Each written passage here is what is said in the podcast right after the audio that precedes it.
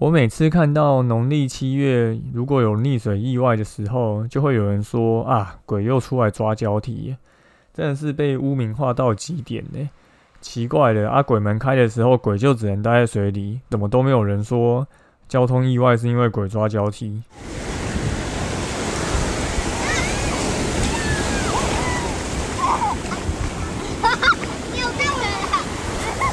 现在时间下午五点钟，海水浴场关闭，请尽速从水里上来，谢谢。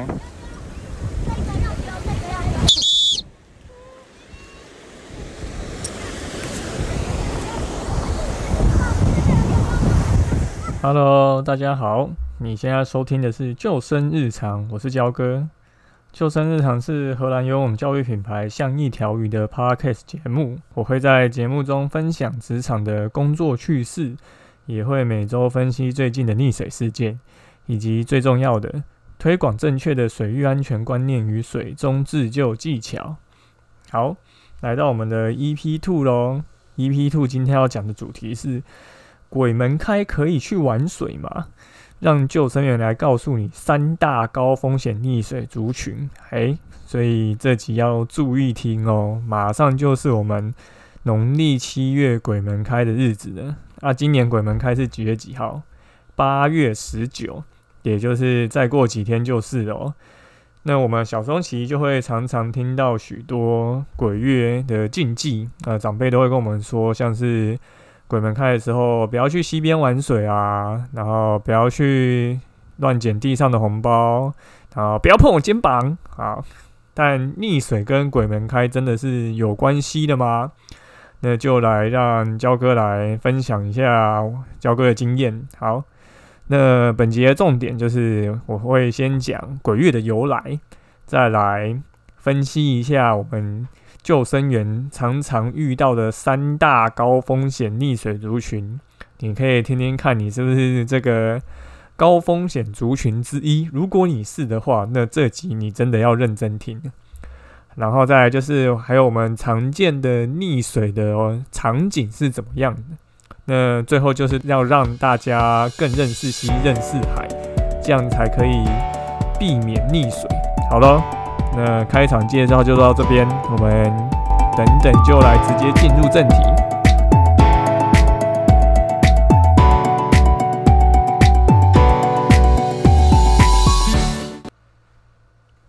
好，欢迎回到救生日常，我们来讲讲今天的主题：鬼门开到底可不可以去玩水？根据网络上查的资料，哦，其实鬼月的由来啊，有。众说纷纭，有非常多种。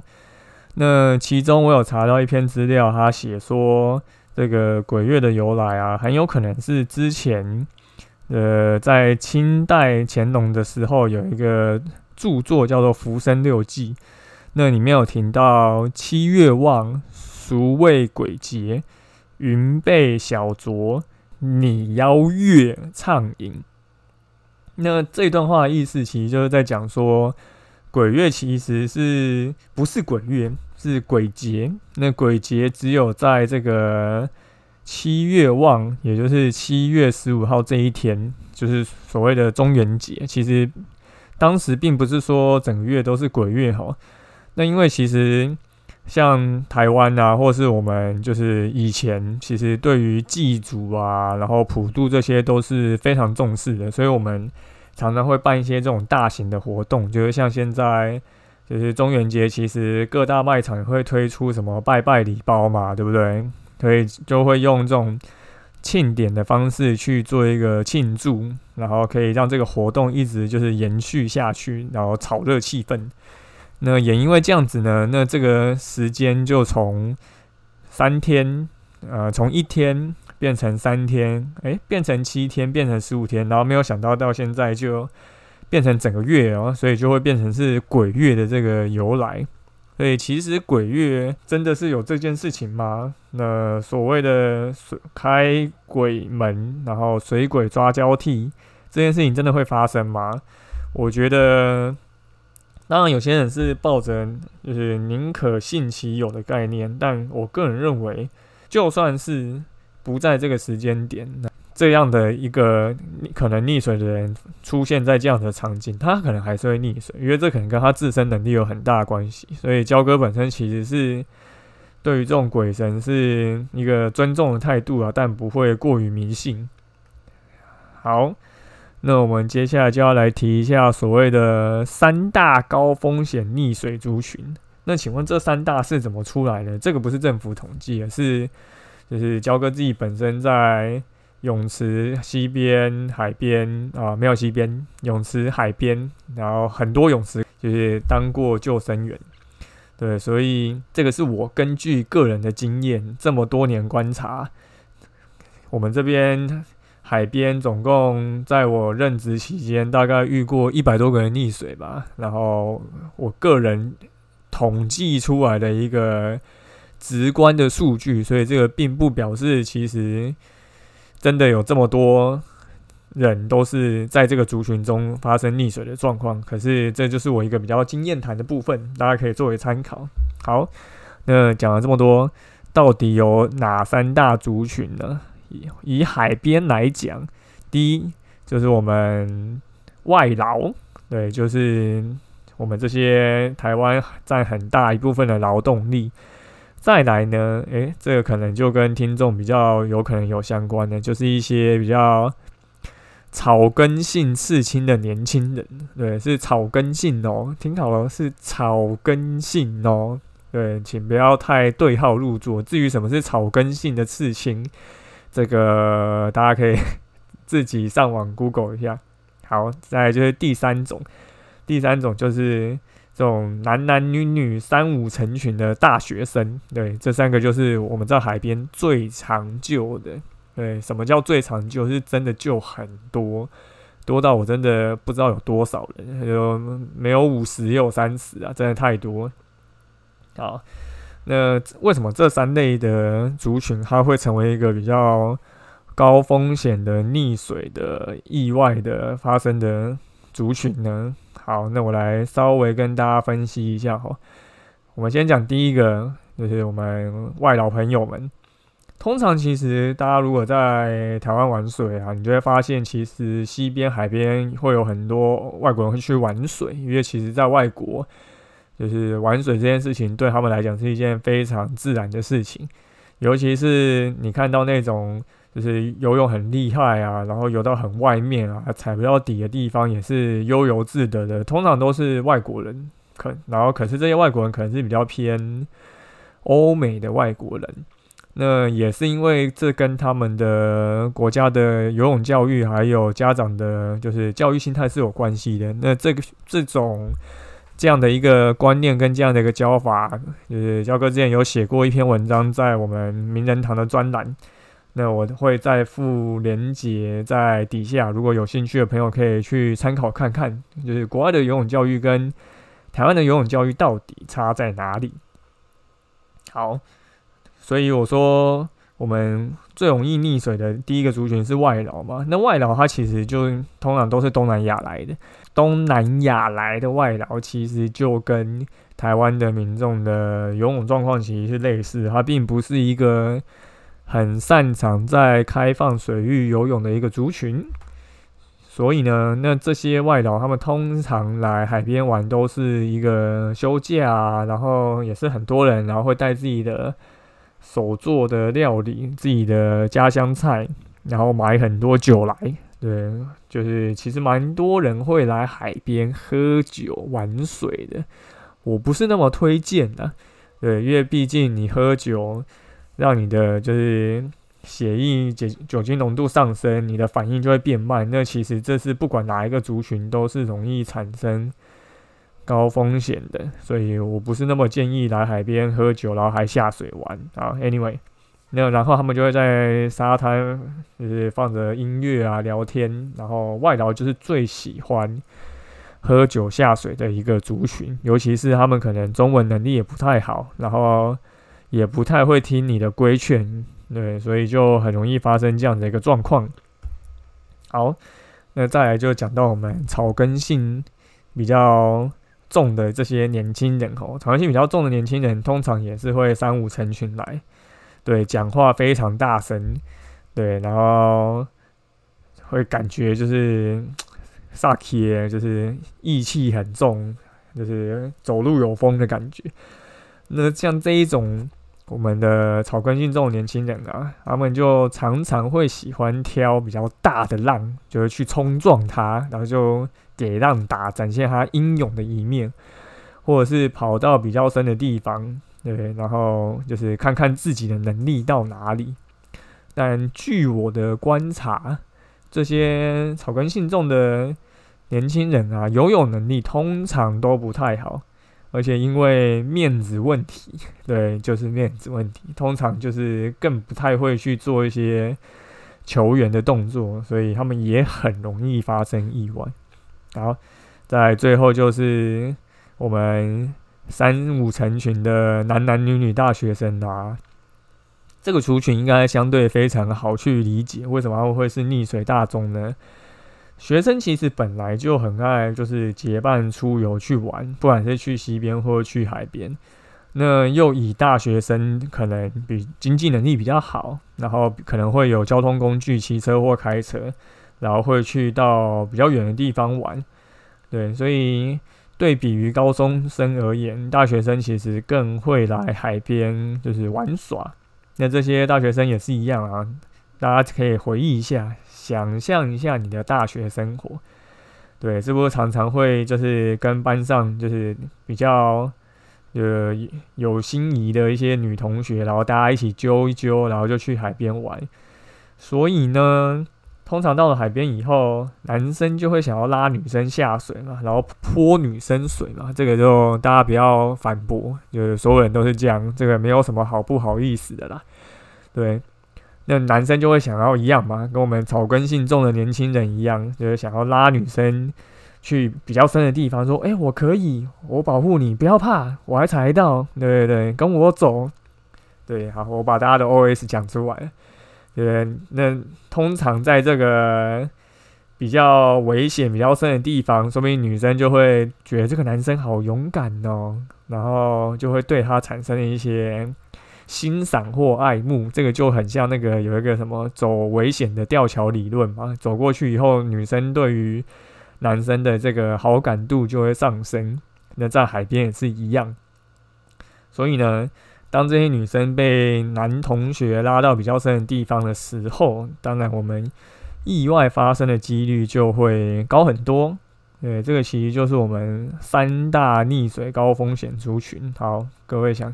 就如果你有在里面的话，请好好学游泳，对，然后学水中自救，然后记得带一个厉害的朋友一起去，然后或者是自己学好这个水域观念跟救援要怎么去处理，那你当然就可以把这个危险降低一点了。好，再来我们要来提一下这个溺水的场景哈，溺水场景其实。大同小异。那比如说，好，通常我们最喜欢就是，通常就是大家去海边玩，其实最喜欢就是跑到深的地方去玩嘛。那跑到深的地方去玩，我们 EP One 第一集有提到，遇到朋友溺水怎么办的发生场景，其实蛮像的。就是你跑到深的地方玩，然后你发现你玩累，了，要走走不回来，那你走不回来以后。你就会想说，那我就用游的嘛，啊，就游也游不回来，然后你就飘出去，然后就一个飘出去，另外一个要去救，另外一个也飘出去，然后再一个去救，再一个也飘出去，啊，然后最后就算就最后就像一串肉粽一样，全部一起飘出去。对，这是场景其中之一。那还有一种呢？你看到那种带那个大型浮具啊，很多我们的网络上的帅哥美女网红，对，喜欢带着什么独角兽啊、红鹤、贝壳、螃蟹、小白鲸，对，凤梨，对，这些我们全部都看过，来海边玩，然后还有球啊，很爱在就是海边玩球，充气那种，然后打，然后让他去接这样子，那。有去过海边的人都知道，海边什么时候去，基本上风都很大，所以这些大型浮具就很容易被吹跑。被吹跑，那算一个浮具也没多少钱呐，你可能一只独角兽六七百块、七八百块，可是飘出去，女生就会觉得啊，那我这样怎么拍照啊？男生就会想去捡，呃，男生就会游过去捡嘛。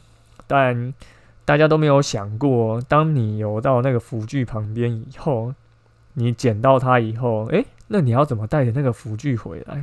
那就跟我们 EP One 救你朋友的状况很像。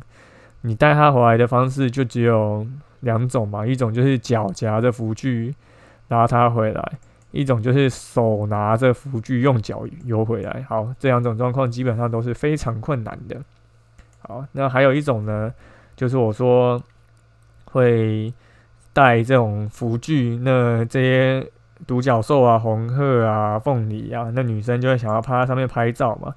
那通常这样子的浮具都会有一根。一条绳子，那男生就会拉着女生的这个充气浮具，然后一直往深的地方走。但通常都会走到一个男生自己的极限的。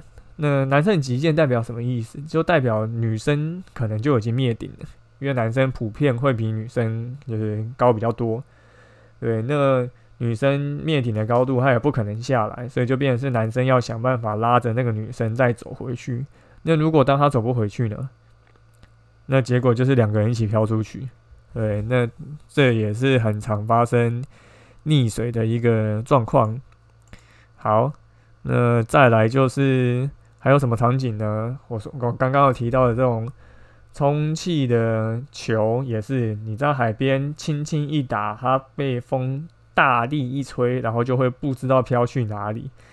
那同样的问题。你的球飞出去以后，你是要用脚夹着游回来，还是用手拿它用脚游回来？呃，都很困难的啊！球一颗才一百多块，就给它飞吧。你只是制造了一个海漂乐色，可是跟你的性命比起来，不要去捡还是可以的，我们会原谅你。对，所以一般溺水的场景，就大概就是这几种：你的大型浮具飘出去，然后要捡却回不来。回不来，或者是你的朋友飘出去，你要去救他，结果一起回不来，或者是你可能喝酒，然后跑下去，因为酒精让你的行动缓慢，导致你回不来。其实溺水场景八九不离十都是这样子。翻成比较直白的说法，就是你没有办法在你踩不到底的情况下，没用没有挖进的情况下，可以游回来，导致。你在这些状态下，你就没有办法去保护好你自己的安全。那这个就是我觉得更高风险的一个溺水状况。鬼月通常只是一个你把它放大出来的一个因素，因为你在这个时机点发生的这样子的一个状况，可是你又不想去承认，是因为自身能力的不足，导致你只能去。推卸成这些不可控的因素，让你变成这样的状况。因为我们一般鬼鬼门开大概就是七月中或是八月八月中，对，那这几个时间点本来就是一个比较热、比较多人会去玩水、比较高风险的一个环境的一个月份，比较高风险的一个月份，所以这几个月本来溺水的人就会多。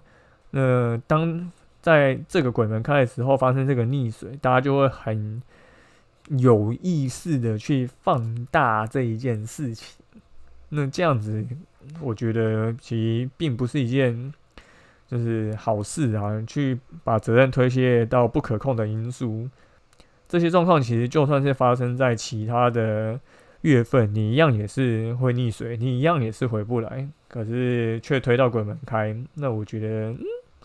好像母调不太对，所以到底我们要怎么样去避免这个溺水的发生的可能呢？那我觉得最重要的是你要去了解溪、了解海，你就不会被这些开放水域的环境吓到，导致不懂得去判断要怎么去在这样的一个环境下去做一个比较适合的玩水方式。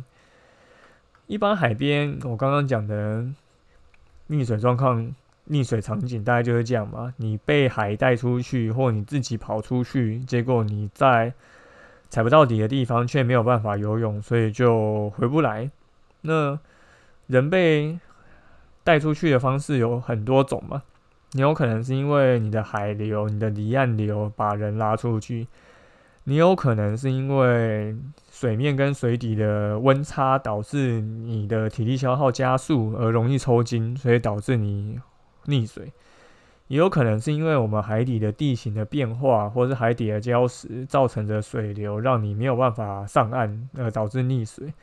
也有可能是因为我们的潮汐跟我们的涨退潮，对，潮汐有分大潮跟小潮。那在如果遇到涨退潮的状况下，或者是一些台风的封面，那那个浪况或者是海象其实是很不稳定的，这都有可能是造成你溺水状况的一个原因。西边也是一样，西边通常你溺水的场景就是你掉到踩不到底的深潭，或者是你被水流就是冲走。那有些人就会说：“哎，我以前好像有看过网络上的一些故事，说我被水流带到溪底，然后有人抓我的脚，然后让我没有办法起来。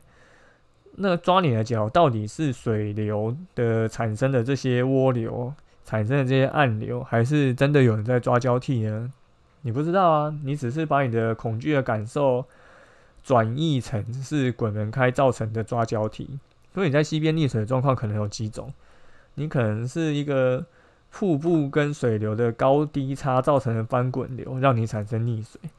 那也有可能是因为溪床的河道缩减，所以导致流下来的水流形成一个涡流，让你无法脱离这个涡流的环境。也有可能是因为你过溪的时候，你的过溪技巧不对，或者是你不知道怎么判断哪里适合过溪，所以导致你在溪中滑倒，会不会或者是被冲走，而导致溺水？那有可能是因为天气的气候不对，可是你却不懂得观察天气的状况，你不知道怎么去看溪水暴涨的征兆。或是你不懂去判断溪边哪里可能比较容易产生落石，那这些的状况反而让你产生了一个落水的意外。那如果我们把这些发生意外的这些很明显的一些因素归咎于是因为农历七月鬼门开而抓交替才产生溺水，那我觉得一个我们。都有受过一个国民教育，游泳又是一个大家毕业门槛的一个社会来讲，那我觉得这样子的说法是有点在推卸自己的责任啊，就是安全总是要自己去顾。我们对于神灵，我们就是保持一个敬重的态度。那你除了敬重之外，你当然要去懂得加强自己的技能，懂得去判断现在的一个海况、溪况。哪里适合玩水？什么时候要上来？哪里会发生可能的状况？如果真的你发生状况，或是一个游客发生状况，或是你的朋友发生状况，那你要怎么去做一个应对处理？我觉得，如果你有这样子一个想法的观跟观念，你有这样子的想法跟观念，你有这样子自救跟帮助求救的一个技巧的话，那对于这样子的一个神灵，你秉持着一个敬重的态度下水去玩水，我相信这个对你的安全才是更有保障的。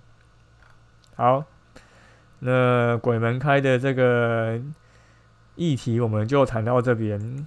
八月十九号就鬼门开了吼，所以大家如果你真的是一个比较对于鬼神有比较迷信的一个态度的话，嗯，你你能够下水玩的天数真的不多了。再就是要等到九月中，那你就赶快趁这个时间下去玩水吧。